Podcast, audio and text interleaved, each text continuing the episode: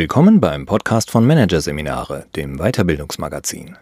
Change in Krisenzeiten. Spannungsfelder des Wandels von Martin Klaassen. Ist es besser, den Wandel hierarchisch durchzuziehen oder ihn partizipativ zu gestalten? Ist es wichtiger, die Interessen der Shareholder im Blick zu halten oder die der Stakeholder? In Change-Prozessen gibt es zahlreiche Spannungsfelder. Fünf von diesen sind in Krisenzeiten besonders relevant. Wie es gelingt, diese auszutarieren und so den aktuell wie individuell passenden Change-Weg zu finden. Die Corona-Pandemie hat der Wirtschaft den Stecker gezogen.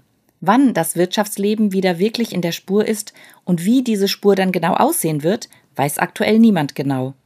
Fest steht jedoch, in der Unternehmenswelt wird einiges in Bewegung geraten.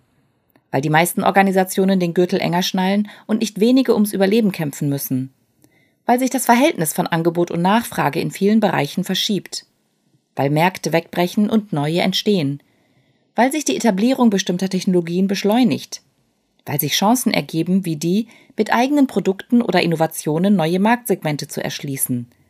In Krisenzeiten hat Change Konjunktur. Die virulente Frage, wie geht man dabei vor? Am besten nach Plan lautet die hemdsärmelige Antwort des umsetzungsorientierten Change-Experten. Als bislang bester bekannter Plan für den Wandel gilt gemeinhin der Stufenplan des Change-Papstes John P. Cotter. Dieser hat allerdings einen so fetten wie in der Change-Management-Praxis intensiv ignorierten Haken. Er funktioniert nicht. Von den acht den einzelnen Phasen zugeordneten Kernempfehlungen müssen sieben empirischen Studien zufolge mit einem großen Fragezeichen versehen werden.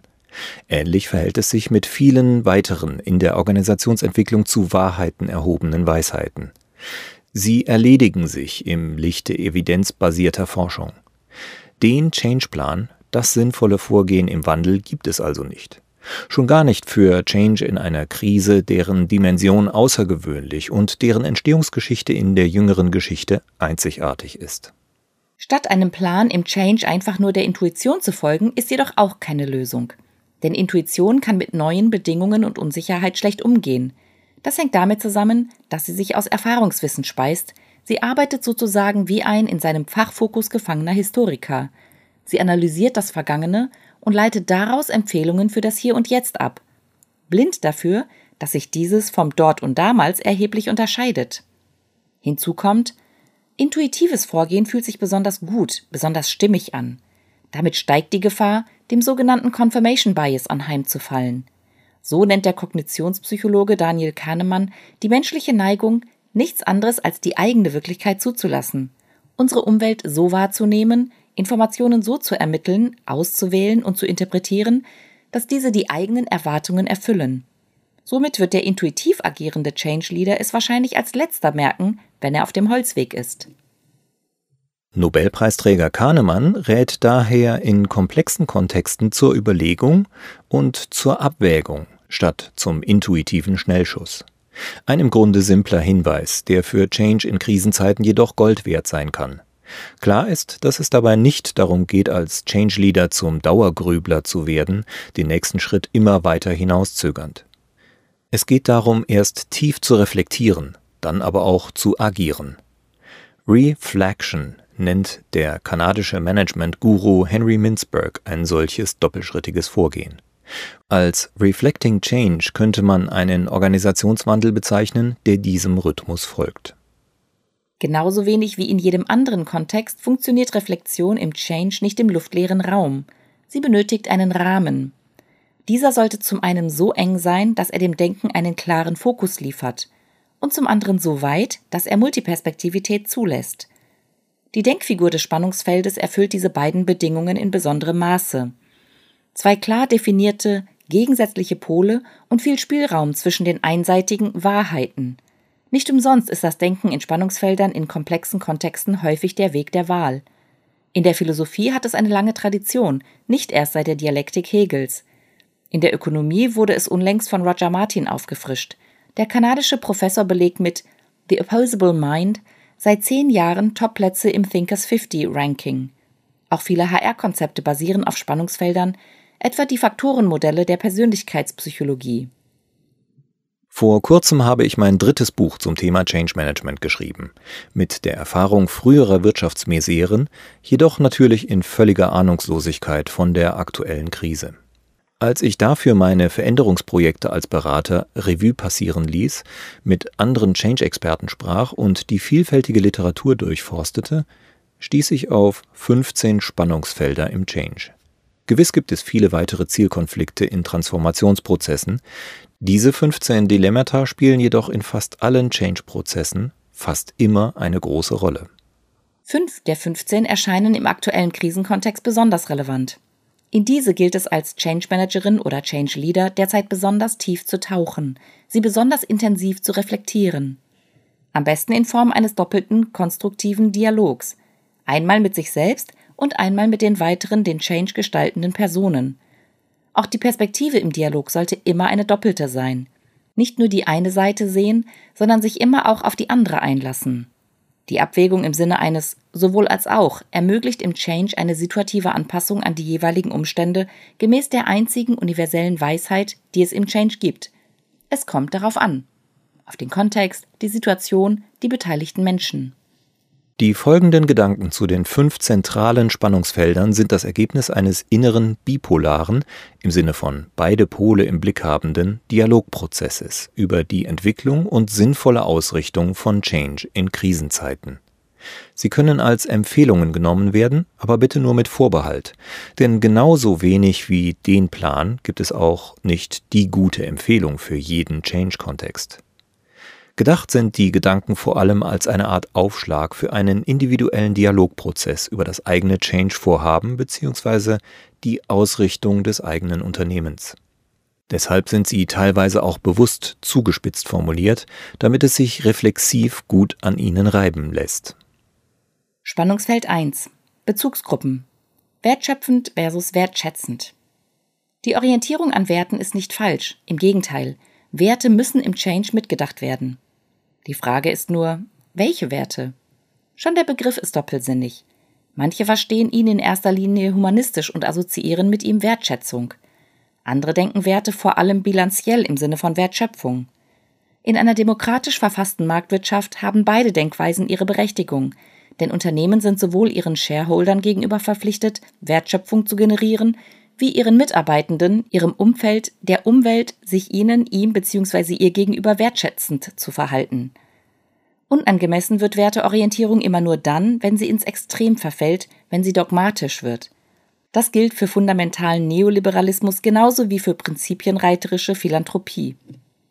Wenn in Krisenzeiten Wertschöpfung wegbricht, besteht der natürliche Impuls darin, den Fokus im Anpassungsprozess an die neuen Bedingungen auf diese Seite des Spannungsfeldes zu richten, sich in dessen Richtung zu orientieren. Das ist nachvollziehbar, sinnvoller ist aber genau die entgegengesetzte Bewegung, sowohl aus mikroökonomischer bzw. psychologischer Perspektive als auch aus makroökonomischer. Denn zum einen wirkt Wertschätzung wörtlich, Je wertschätzender sich das Unternehmen gegenüber seinen Mitarbeitenden verhält, desto stärker ist deren Gefühl, dass es ihren Wert schätzt. Das erzeugt psychologische Sicherheit, die wiederum für den Wandel wichtige Energien freisetzt. Formlos zugespitzt formuliert, wenn man sich nicht kontinuierlich Gedanken um seinen Job machen muss, lässt es sich weit leichter auf die Sache konzentrieren. Zum anderen wird die Neuausrichtung von Unternehmen in Krisen gesellschaftlich besonders kritisch beäugt was der öffentliche Aufschrei beim Versuch mancher Firmen, ihre Bottomline als obersten Maßstab von Entscheidungen in der Krise durchzuziehen, deutlich gezeigt hat. Egoistisches Verhalten wird als Faulspiel gewertet und wird vom Kunden abgestraft. Besonders honoriert wird dagegen eine gemeinsinnige Ausrichtung, die sich etwa durch die Entwicklung werthaltiger Produkte für Kunden mit enger gestalten Gürteln, Verzicht auf arbeitsrechtliche Härten gegen die eigene Belegschaft oder Aufwertung von Lieferanten zum strategischen Partner stabiler Wertschöpfungsketten auszeichnet. Spannungsfeld 2 Umfang und Weite Umfassend versus fokussiert. Wie breit wird die Transformation angelegt? Konzentrieren wir uns auf das Problem, dessen Lösung den Durchbruch für die Zukunftssicherung bedeutet, oder gehen wir möglichst viele Themen auf einmal an, weil wir sowieso gerade dabei sind? Schließlich wird ohnehin alles in Bewegung geraten. Denn Organisationen sind Systeme und in denen gilt die einfache Regel, wer an einer Schraube dreht, der verändert das gesamte Gefüge. Beide Ansätze, Der umfassende wie der fokussierte haben je nach Kontext ihre Berechtigung. Erfahrungsgemäß ist es jedoch sinnvoll, sich in diesem Spannungsfeld der Fokussierung zuzuneigen. Ein umfassendes Vorgehen führt leicht zur Verzettelung. Wer zu viel auf einmal will, schafft oft nur wenig von dem, was er sich vornimmt. Priorisierung ist ein zentraler Erfolgsfaktor bei Wandelvorhaben. Sich auf die wesentlichen Herausforderungen zu konzentrieren, ist einer der besten Change-Tipps.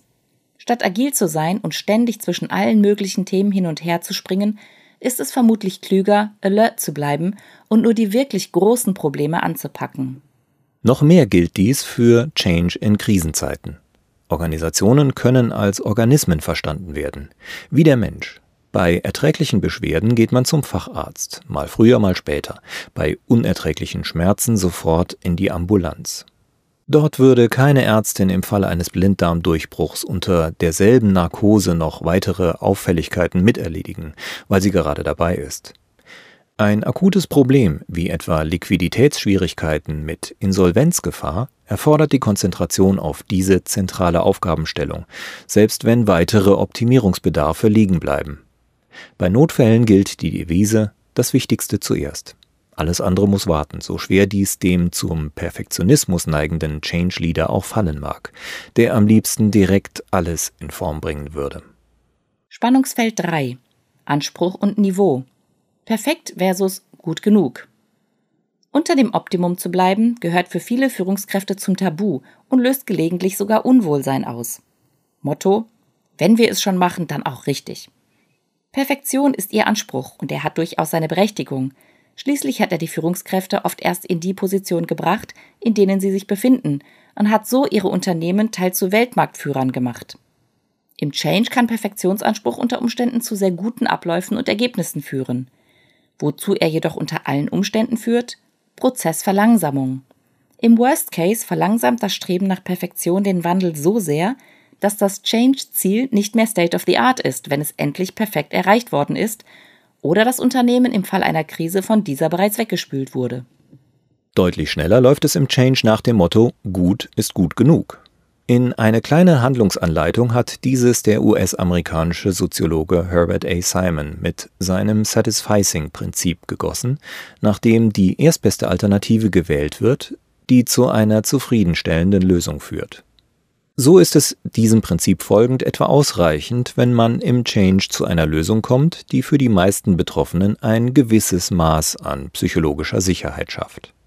Nach einer besseren, noch mehr Sicherheitsgefühl vermittelnden Lösung wird dann nicht mehr gesucht. Was für den Prozess gilt, gilt gleichsam für die Ziele des Change. In Zeiten, in denen kein Stein auf dem anderen bleibt, darf man erwarten, dass die persönliche Anspruchshaltung tiefer gehängt wird. Die Optimierung bis aufs i-Tüpfelchen steht später an, wenn überhaupt. Nicht jede der zahllosen Unvollkommenheiten einer Organisation muss notwendig verbessert werden, schon gar nicht bis zur Perfektion. Viele suboptimale Prozesse, Systeme und Strukturen können so bleiben, wie sie sind. Kein Organismus ist perfekt. Oft funktionieren sie aber nicht trotz, sondern gerade aufgrund ihrer kleinen Imperfektionen besonders gut. Spannungsfeld 4 Entscheidungen hierarchisch versus partizipativ. Transformationen kommen nur voran, wenn Entscheidungen getroffen und umgesetzt werden. Doch wem steht das Entscheidungsrecht zu und wo ist es am besten aufgehoben? In der klassischen Variante liegt es beim einzelnen Change Leader oder einer kleinen Gruppe von Führungskräften. Grundsätzlich spricht jedoch viel dafür, die Mitarbeitenden bei Entscheidungsprozessen im Change zu beteiligen. Denn oft fehlt Change-Konzepten von oben die Bodenhaftung. Durch die Mitwirkung der Mitarbeiter kommt man gemeinsam zu tragfähigeren Lösungen. Zudem erhöht Mitbestimmung im Wandel die Identifikation mit dessen Zielen. Die in manchen Change-Prozessen angewandten Prinzipien des Konsent und der integrativen Entscheidungsfindung beweisen, dass selbst basisdemokratische und damit sozusagen hundertprozentig partizipativer Change funktioniert. Partizipation hat jedoch ihren Preis, den gleichen wie Perfektionsstreben Zeit. Die Frage lautet also, wie viel Partizipation man sich im Change leisten kann. Ist das eigene Unternehmen akut bedroht? Wahrscheinlich gar keine. Wenn es hart auf hart kommt, muss der Change Leader bzw. das Change Führungsteam auf eigene Faust den Wandel Schritt für Schritt konsequent durchziehen. Wobei besagtes Satisficing Prinzip dabei ein guter Taktgeber ist. Allerdings sollte die eigene Schrittfolge dabei nicht als alternativlos deklariert werden. Die Behauptung, etwas sei alternativlos, bedeutet im Klartext Klappe halten. Dies entspricht nicht der konstruktiven Dialogkultur unserer liberalen und pluralen Gesellschaft. Alternativvorschläge sollten zumindest angehört, abgewogen und gegebenenfalls diskutiert werden. Ist die Bedrohung weniger akut, kann und sollte mehr Partizipation ermöglicht werden. Wenn die Gestalter des Change von sich aus die Mitarbeitenden fragen, ihre Meinung ernst und in ihrer Abwägung aufnehmen, ist zumindest die erste Partizipationsstufe erreicht. Eine solche partikulare Partizipation ist besser als gar keine. Denn auch sie verbessert Veränderungsprojekte, weil durch sie ein deutlich breiteres Spektrum an Kenntnissen und Sichtweisen zu einem frühen Zeitpunkt in die Gestaltung des Wandels einbezogen wird. Spannungsfeld 5 Begründungen Quantitativ versus qualitativ. Jede Entscheidung für den Change und auch zumindest die großen Entscheidungen im Change sollten den von ihr Betroffenen erklärt werden. Dabei stehen bildlich gesprochen zwei menschliche Empfangsstellen zur Verfügung. Einerseits der Kopf und das Hirn, also Verstand und Intelligenz, andererseits der Bauch und das Herz, also Gefühl und Emotion. Grundsätzlich ist es sinnvoll, immer beide Stellen zu beliefern den Kopf mit Zahlen und rationalen Argumenten, damit er die Entscheidung nachvollziehen kann, das Herz mit emotionaler Ansprache, damit es die Notwendigkeit zum Wandel nachfühlen kann. Da Krisenzeiten ohnehin stark von Emotionen, Angst, Verzweiflung, Hoffnung geprägt sind, ist es sinnvoll, sich im Spannungsfeld der Begründungen stärker dem rationalen Pol zuzuneigen, um hier wieder ein Gleichgewicht herzustellen. Fakten statt Gefühl lautet daher die Devise für die Begründung von Entscheidungen, der idealerweise im Bewusstsein gefolgt wird, dass aufgrund der Notwendigkeit eines schnellen Entscheidungsmodus aller nach bestem Wissen und Gewissen der nächste Tag bereits ganz andere Fakten auf den Tisch bringen kann. Das ist jedoch kein Argument dafür, die Fakten nicht zu nennen. Im Gegenteil, die neuen Fakten immer wieder auf den Tisch zu bringen, zeigt, dass man alert ist und die aktuelle Entwicklung im Blick hält. Das schürt Vertrauen. Das Denken in Spannungsfeldern fördert das Alertsein, die Wachheit im Denken. Wer die andere Position mitdenkt, wer bipolar denkt, lüftet den Kopf und weitet den Blick. Im Change-Prozess führt dieser Denkmodus zur erweiterten Momentaufnahme. Was ist jetzt und hier wichtig und richtig? Aus der situativen Einschätzung ergibt sich die ausgewogene Entscheidung für den nächsten Schritt.